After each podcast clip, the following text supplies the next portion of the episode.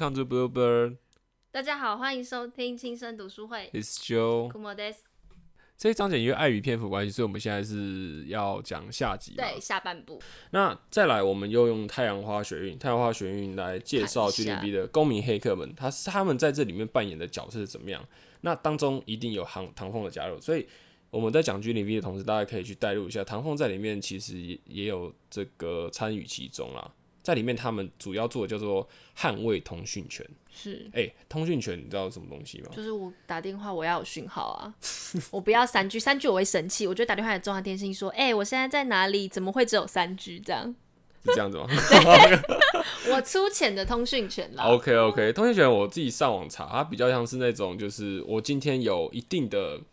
呃，等一下，那你干嘛还要问我？我觉得听一下不同人的意见 哦。我自己让我自己上网看，然后理解是通讯权，它是有点像是基本，有点像是人类的基本权利啦。呃，应该说就是说这件事情的事实应该要被看见，每个人应该都有平等看见这件事情的权利。但是是用通讯的方式去传达。，对，所以叫通讯权，就是知的权利啦，以通讯的方式。OK，好，那这边就是以太阳花学运案例来做居零 V 的当时他做了什么事情。好，太阳花学运的起头，在二零一四年三月十八号的时候，有一个中国与台湾签订的一个协议，叫海峡两岸服务贸易协议，那我们简称 ECFA 或是服贸。这边我们因为这个读书会的关系，我们不针对内容，就是 ECFA 它本身的内容造成，诶、中国可能会有政治干预的问题去讨论。好，我们不做，我们不做那个细项的讨论，我们做的是单针对民主应有的程序正义去做讨论，这样子，也就是说，它有没有符合一个比较正确的程序，让公民知道说我今天要有一个协议，甚至是这个东西在议院里面，它有没有通过一个比较合理的程序，去让它成为一个人民都可以接受的协议。简单来讲，第一个，它这个程序正义上面的问题就是，第一个，公听会的举办都沦为虚无，因为公听会它本身就是一个要上哦对下。讲的呃沟通说我们现在要做的这一系列政策是什么，那下面就会有一些声音上来嘛，可能会针对政策方面啊，或者针对说你们流程方面上面应该要给我们多少时间，或者说我们觉得怎么样怎么样，那政府要针可以针对这一些人民或者是平民百姓去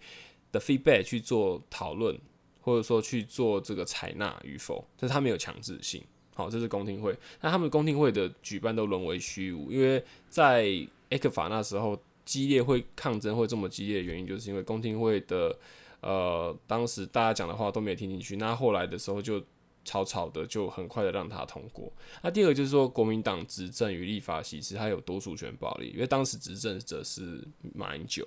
哦，也就是执政党是国民党，那立法席次也是一片蓝，所以当时嗯。民进党其实有很多反对的声音，也有提出相关的质疑。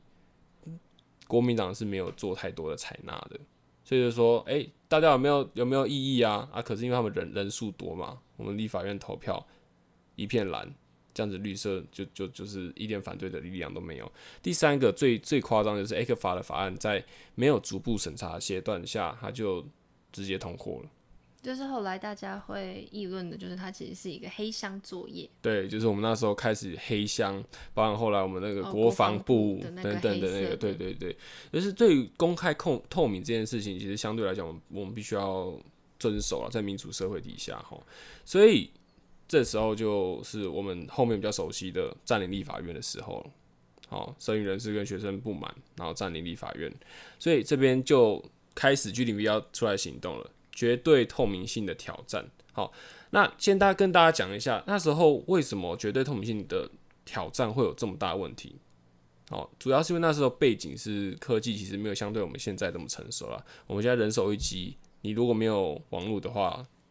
就是很奇怪的一件事情嘛。因为当时事情发生的背景，台湾七年前还是用三 G 的时代，而且也不像现在这么流行脸书直播啊，然后 IG 直播等等的。就算有，那时候也只有新闻台拥有这样的四 G 技术，所以我们如果透过一些新闻台的话，我们也只能看到新闻角度、媒体的主观立场，或是他们剪出来部分事实的片段。对对对，而且再加上说，他拍完之后，他也要做剪辑跟直播，那些都需要时间，所以你也没办法做到这个通讯上面的直接上面的沟通。好，所以当时就会产生一个很大的问题，叫做讯息偏差。讯息偏差是什么？简单来讲，院内有学生跟社运人士，院外也有学生跟人跟那个社运人士，但是院内发生什么事情，院外会没办法那么快速的知情。好，所以常常会传出说，警方已经进去国会要逮捕抗议的学生了，然后一度会有一些学生就说啊，这个政府要要开始这个掠掠杀我们了，那我们要进去就跟他们去做抵抗这样子。那这样子的抗暴。我们一旦会有暴力行为的话，其实就这个学院就会蒙上一个不一样的色彩，因为我们的学院就是以非和平的方式，非非非暴力，对，非暴力用和平的方式去举行。所以，如果我们今天因为讯息的偏差而导致抗议行动变得暴力的话，也会让政府有借口。将这场社运用一些比较强制的手段做落幕或处理，就没有达到我们真正想要的诉求。是是是，所以这时候 G 零 V 出手，G 零 V 主要就是刚才讲到保障每个人通讯权嘛，所以它最好的、最快的方式就是它要至少要用客观的方式呈现里面现在发生了什么事情，这是最快的方式。所以他们那时候接触到这件问题的时候，就排好了缜密的班表。好，G 零 V 的人他们轮流跟抗议的学生团体取得相关的联系。然后带着器材前进立法院，他要去把这个里面的设备还有网络升级，让里面的人可以用 iPad 实况转播。其实，在那时候，现在我们会觉得实况转播，其实我们只要人手一机，啊，不管你是手机还是平板，你只要有 IG 或者 Facebook，你都可以做直播。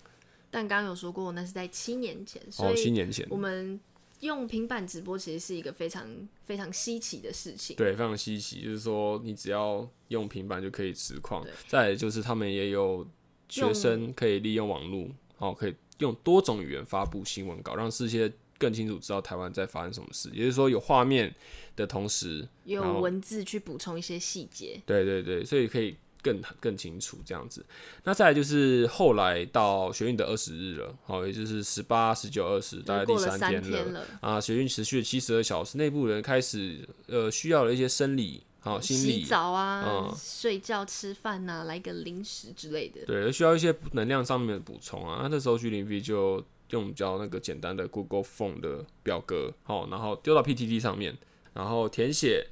需求。你只要在填写需求，然后再跟外面做接应，有需要帮忙的，或是想要愿意帮忙的人，就可以依据这个表格把物资送进去，这样子。但是即使是这样子，到后面还是衍生一个问题，因为呃，异常人数增加，然后再加上世界的关注也越来越多，哦，就造成他们的网络频宽越来越不够用，所以这时候 G 零 V。再次前往异场，带着器材哈。第一个，他们是拿指向型天线把那个更大范围的 WiMax 打进去啊。WiMax 它其实是跟我们现在讲 WiFi 很像，但它就是更有更高速、对更高速，对对对对。简单来讲是这样子。那第二个是他们带了二十多条的 USB 转接户进去，因为立法院他们本身其实就有基地台有网络的基地台，所以他就用那个 USB，然后扩充里面的网络容流量。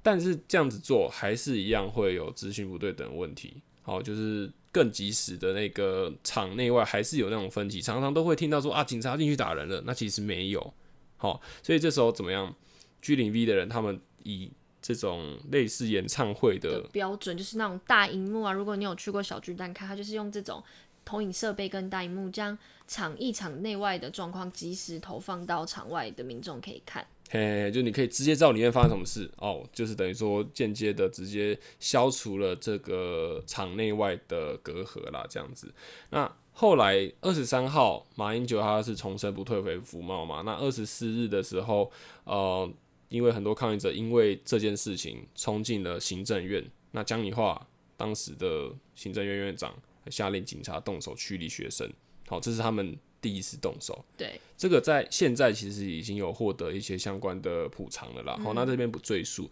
啊。总而言之，就是在二三跟二四日发生的这一段时间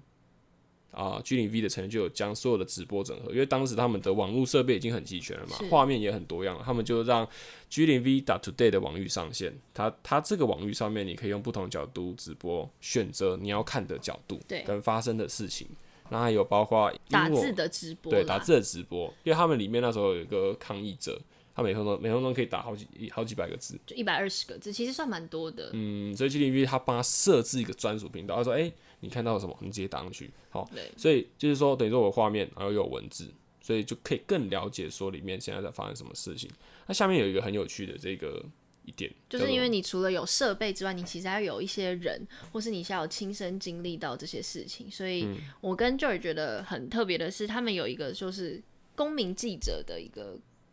行动，应该算是一个现象出现。因为当时其实因为立法院就是我们国家的最高的立法殿堂，所以在传统上来说，其实你要有那种记者证，然后通过严格的安保啊什么的，所以这部分。算是属于新闻媒体记者的特权了，对对对对，因为我是记普通人不者，能进去啊。记者其实他当时是走路有风的啦。可以这样讲，好，那这那那这也是讲到说，就是其实公民呃，我们在第两百零一大呃条大法官释宪文里面有讲到说，呃，赋予公民记者有现场采访的合理权这件事情，其实在当时并未普及。是其实在这意思就是说，只要你今天是公民，对你就有记者的身份跟记者的呃采访权。就是你，如果你对这个事件关心，其实你是有权利，你你并且是合理的去可以报道，或是去接近相关的一些场所。对对对对对对，所以但是因为但是因为很多传统新闻工新新闻工作者还是会觉得不爽嘛，说你是谁这样，所以 G 零 V 他们就很贴心，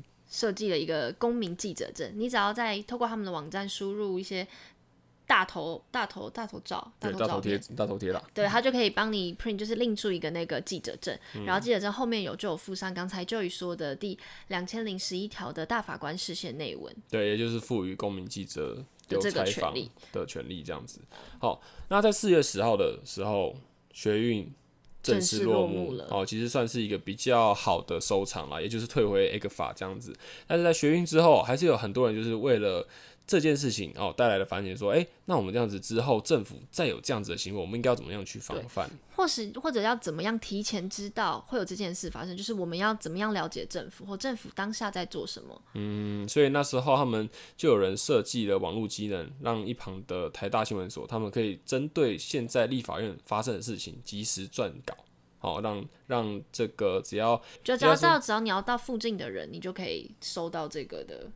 新闻吧。对你可以收到，但是为什么可以收到呢？因为是 G 零 V，V 哎，把他们东西偷过偷过来这有点像是我们两个自己在门口说啊，真的很像是小偷的感觉，因为他们都是把别人没有人是哭毛，哭毛觉得 G 零哦没 V 有没有是小偷，就是没有没有没有不是我的意思是说这是一个很贴心的做法，就是他把别人的已经 不是这样讲的？没有没有没有，就是他把别人的一些已经做好的东西，然后用更直接、跟便利的方式，然后让大家可以最快速、可以及时性的收到，真的是了不起。对，你这样很那打广告的感觉。没有没有，所以他们的时候只要附近，但是它有一个小缺点啊，因为你要在它附近的人，才能连得到。对才可以看得到他们那个即时新闻，这是我觉得他们唯一一个比较受地域限制的，因为我嗯们后来有真的就是实际登录这个网络界面，就发现哦，你不在那个对，范不然那。边没办法弄这样子。对，OK，那后来 G 零 V 他们针对这样的创意也有做延伸的网络界面，好，他们说让使用者除了能够查询就是现有的法令有什么，那新成立的法条有什么，那还可以查询说什么法律它法条应该蛮重要的，法律是否地魔吗？法力无边。对，好，OK，还没有被提出来的，就是让更多年轻人他们可以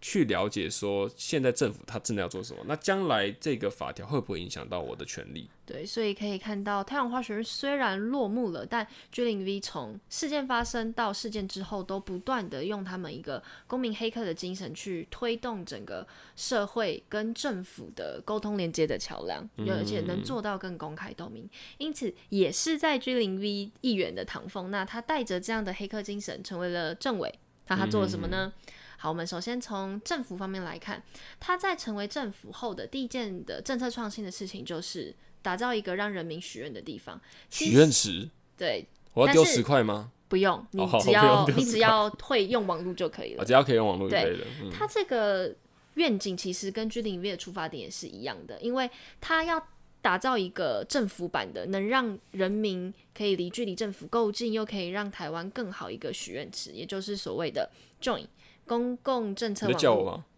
Join？J 公 O 共 I N 啊对，Join。政公共政策网络参与平台。嗯那这个平台提出之后呢，它是鼓励全国的全国的人民，包含就是爷爷奶奶，就是它不限制，就是我就像我刚刚建议 Joy 的，你只要会用网络，你就可以来这边许愿。嗯，我们举一个例子，就是在二零一七年的气候少女，诶，大家知道气候少女吗？你说 Greta Thunberg 吗？对对，就是那个瑞典瑞典的瑞典的那个提倡环保的女孩。而翘课的女孩儿，对，那她就被称为台版的气候少女，叫王宣如。她当时的年龄应该是十五岁，对，那时候还。不到十八岁了，对，不到十八岁就是十八岁以前，因为他那个年纪其实是没有办法参与公投或是一些选举他的投票权利的。但是他因为有了这个 Join 的许愿池，所以他在上面也是因为他在上课的时候，他的老师就介绍说，哎，这个平台是可以让你提出一些你觉得台湾政府或台湾社会你希望或是未来可以看到的事情。于是他就说，哎，我觉得应该要不要使用。那叫什么免洗餐具？对，就是渐进。他说全国应该渐进使用的免洗餐具，包含吸管呐，什么什么等等的。对对对。那当时他提出来的这个证件，他也没想这么多，但没想到已经获得了五千人以上的提案。那按照这个 join 的规则是，如果你这个提案获得了五千人以上复议的话，政府就会邀请提案人，还有政府相关部门跟一些民间机构，我们成立一个正式的。会议来讨论，所以当时王宣如有吓到，想说：“哎，我我只是我只是想说试试看而已，我只是想我想着我只是想交作业啊，上课交作业，随便提一个。对，所以那个事情虽然在当下没有获得提案，没有获得采纳，那时候虽然到后面的时候就有人。针对免洗碗筷这件事情去做出抨击，说：“哎，当初推出免洗碗筷就是因为逼干的关系。”对，所以我们才有免洗碗筷。但其实时至今日，这个这个状况在台湾社会已经获得很大的改善了，所以我们有了。新的社会现象，我们又有新的政策，所以现在我们其实可以看到，不管是 Seven 或是麦当劳，其实已经都不会主动提供免洗餐具，甚至已经没有免洗习惯。嗯，这个举动，就也就是说，他们七月那时候，二零一九年七月逐步禁用吸管的部分，塑胶吸管部分，它就是有一部分是根据王炫如之前提出的这一件事情去作为参考，对，就是萌芽啦，萌生出这个。这个想法，那当时这个其实唐凤在里面有做，在这在这个会议里面有出席啦，所以他的这边主要要做这个东西来做例子的原因，是因为唐凤他一直以来的想法都是让事情可以从零和转成双赢的局面，零和就是一方胜一方败，就是说就是说我提出这个专案啊，不是你死就是我活啊，不是过就是没过，对对，所以他就是。唐凤在中间参与的这个协作会议的类型，其实已经超过五十案了，哦，就是相当的，就是去做这种媒合角色啦。但不管成败，哦，最终我们可以看到王宣如他提出的这个案子，其实是有被呃另类的被被采纳。对，就是政府有看到人民许愿，那当然不只是以政府为。舞台，唐凤呢，他其实也有亲身实际的去走入社会，他去关心跟了解现在的人民到底关心的是什么样的议题。我们这边的想跟大家分享的是《谁来晚餐》这个节目是公式的，嗯嗯嗯，它是一个它是一个什么样的节目？大家如果有听过或看过，它就是他会介绍一个家庭的背景。好，就是他可能有哥哥、爸爸、弟弟、妹妹之类的，然后就是大概都做这个分别的访问，还有他们一家人的互动方式啊，等等的，然后也会点出这个家庭他们遇到的困难是什么，或者他们所关心的社会议题，然后去邀请到相对应或他们期望的一些公众人物，公众人物，然后做晚餐的晚餐的访谈采访的类型的节目，是是是，是实境秀吗？应该算了，对，算实境秀，对，嗯，好，那我们自己看了。那一篇就是有唐凤邀请那一集节目，我把预期说，哎，看唐凤很开心，就是来做一下这个读书会前的功课，结果怎么样？没想到我们更就北宋哎，一开始是我不爽，到后面换我，换换到后面换哭我开始就不爽。这个家不要那么生气，爸爸 真的是 Hello 醒醒好不好？这样真的是大家大家如果有点女权主义，哎，也不要弄女权主义啦。就是说，对于这种性平有一点概念，然后就觉得这个爸爸真的是很幸福啦。他的家人能支持他想做的，他是有理想没错啦。我只能这样讲，但是你也在理想中间，爱情跟面包，你还是要做一个平衡啊。对。然后如果有兴趣的话，欢迎大家去看那一集《谁来晚餐》的节目。对，YouTube 打“谁来晚餐”，然后唐凤就找到那一集。在这个节目当中，他其实有提到一个 AC 原则。那为什么会提到这个原则？主要是因为那个爸爸他就是一直想要，就他就一直问唐凤说，他想要关心的收益题为什么没有受到人家关注？问我要怎么改变他们？嗯，那唐凤当下就有建议他说，你不要想要改变社会或是他人的想法，你只能激发出对方的。兴趣或是欲望，让他们 想要改变。欲望是欲望吗？好，激发他们的兴趣，对，激发他们的想法，所以让大让对方或是社会自发性的作为。那我们这边就举一个之前前几年在网络上很流行的一个渐冻人挑战，它所采用的原则就是 A C 原则。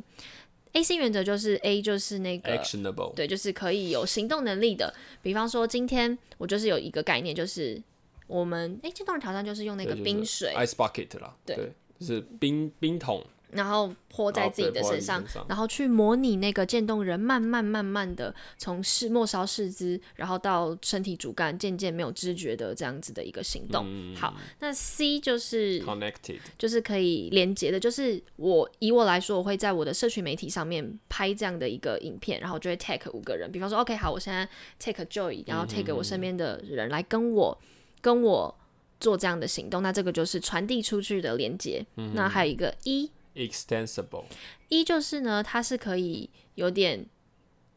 呃克制化或是再延伸的感觉。比方说，我今天就是一个很普通的，我穿着正常的衣服，然后到冰桶，那就也就是有那种 cosplay 的那个性格，所以呢，他就会 cosplay 的什么什么女巫啊，然后再做这个渐冻人的挑战。那他同时呢，也会去 take 他的 cos。呃，cosplay 的那个圈子里的人，所以这个就变成是从我的生活圈扩展到另外一个 cosplay 的生活圈。所以如果你掌握了这个 A C 原则的话，就可以勾起社会或是引起社会你想要让他们关注的议题。唐凤这样的建议就是可以看得出来，他不只是在政府方面，他利用这样的方式，他的观念就是不要选择说服对方，而是去深入了解了对方的立场，或是站在相对应多边的。立场之后，你去了解他的考量，然后用完全同理的状态去达到这件事情所谓的双赢的局面。嗯，因此我们就回到来看，当初唐凤被行政院长林权推荐的时候，他希望他做好三个三大业务：开放政府、青年参与跟社会企业的三种业务。那我们先从青年参与啦。青年参与，它其实简单来讲就是要求。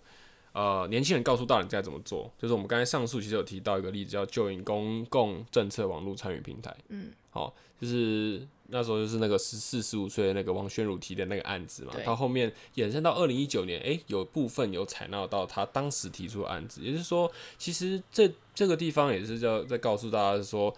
老一辈的人算迷失比较多，但是很多时候很好的想法，年轻人也是可以提供的。这样子，好，再来就是开放政府。开放政府就是说，他们希望可以民众，他们可以透过网络平台对政府许愿。好，我们就提到说，刚开始唐凤进到呃政委这个职位的时候，他第一个想做的事情，那他就是想让不仅是人民，也可以让政府的年轻公务员有机会。从下面而上有这个创新提案的这个机会，那有一个东西东西，那这个地方就就是他们在二零一八年的时候就有开始举办一个叫做总统杯的黑客松。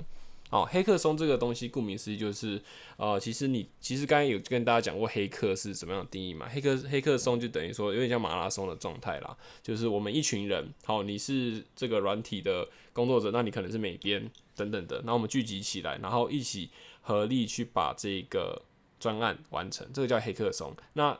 唐凤把这样子的黑客松的文化带到了政府，比如说总统黑客松。那我们可以利用这样子的活动，让有兴趣的呃自由软体开发者，甚至是说呃可能 UI 设计者去参与，或者说去报名政府的一些领域，就可以促进可能跨跨政府机关或是这种。机政府机关跟社会的合作，嗯，三方交流啦，对啊，三方交流啦，让他们可以提案，好，或者是呃，他们有的时候政政府他们其实基本上每次那个黑客松都会有一个主题，那针对这个主题，你去想，哎、跟这主题相关的是什么东西？而且这个主题通常都是政府卡很久的，或者是政府希望获得哪些提升的，就是达到了一种双赢，就是既能解决政府卡关的一些政策，然后也可以让一些民间的专家或是领域学者，然后跟政府有一种交流。对对对，就是互互相帮忙啦，对哦，这样子不再只是就是下面抗议上面，然后上面做事做不好被骂这样子。好，最后一个就是社会企业，社会企业这边简单帮大家去介绍一下，社会企业它其实就是说，简单来讲，社会企业就是今天我企业我要先赚钱。然后再把这个钱投入给社会，这是我们一般讲的社会企业，也就是社会责任的感觉。OK，嗯，有带有社会责任的企业叫社会企业，但是唐凤它把它升级成社会创新。社会创新它比较不一样的是，它会有政府的协助，那协助之后让这个公司慢慢产生盈余之后，再让盈余回归社会，它就不会像是说我今天公司必须要在成功的状态，它才会获得协助的意思。但它基本上还是延续社会企业的精神啦，等于是二点零版的社会企业，嗯，但就它就是感觉更升华一点，更因为它有加深整个台湾社会创新的发展啊。是是好，就是但是像社会创新有一个举例来说，就是有一群父母他们用了喜憨儿这个东西，然后做了一个喜憨儿面包屋的烘。焙坊啊，对对对，它不但能够让喜憨儿发挥在让他们觉得自己有价值，嗯或者说让他们贡献给社会，社会也可以投入资金去帮助这些人的同时，哦，然后回馈给这个企业，对，它企业就是同时再回馈给这些喜憨儿。嗯，它就是一个 circle，、然后也就是一个经典的社会创新的例子。对啊，就是换句话说，其实社会创新它是一个动员的人力比较多，而且是跨领域的一种大规模改变社会浪潮的一个方式，因为它不限于任何的组织，是不是企业，你是不是公益团体，或之或甚至说你是一个人，你只要有推动这种创新概念的话，你只要能解决社会问题，产生影响力，那你就是一种社会创新。嗯所以唐峰还是认为说，社会创新就是要采取全力支持、绝不主导的态度。对，政以政府来说啦，嗯，政府的政府的角度来看哈，是所以我们这一个章节主要跟大家说，何为黑客啊？黑客精神是什么？那怎么样子再让这些黑客进到我们的公民的参与当中？没错哦也就是我们所谓的公民黑客。再来就是说，我们用太阳花学运的方式去让大家了解 G 零 V 他们在忙什么，那他们是怎么样去让呃资讯这件事情，还有软体开发这件事情套用在实际际的生活面对实际，生活面。最后就是唐凤哦，这样子有这样子的经历之后，你可以大概了解到说为什么他有办法去嗯。媒合像我们上上一章讲到的那个口罩地图的事情，嗯或者至是后来这个气候少女，对，简单来说就是他带着黑客精神在政府部门做了什么样的事情。对对对，所以其实这些东西大家可以听完之后可以去想一下，说，哎、我今天如果想要成为黑客的话，其实你只要有点热情，好，然后 G 零 V 你们去查一下，打 G 零 V 其实就查得到了。那你们想要看 G 零 V 相关，他真正做过什么事情，然后你可以打 G 零 V，然后后面加一个 news，因为它那个上面会有直接说 G 零 V 他们实际做过的哪些案子，甚至是它应用在哪里。因为其实我觉得 G 零 V 它是相对低调的一个团体啦，嗯嗯嗯，所以你如果只打 G 零 V 的话，你会看到的只是他们的 G 零 V 的介绍。那你要看到他们真正做过什么事情，你要打 news，他们有自己的那个新闻稿的或者是。Facebook 也有。对，Facebook 也有持续在做更新，所以如果大家有兴趣，可以上去看这样子。好，OK，thanks、for your listening. This is Joe. Como des See you next time. 拜拜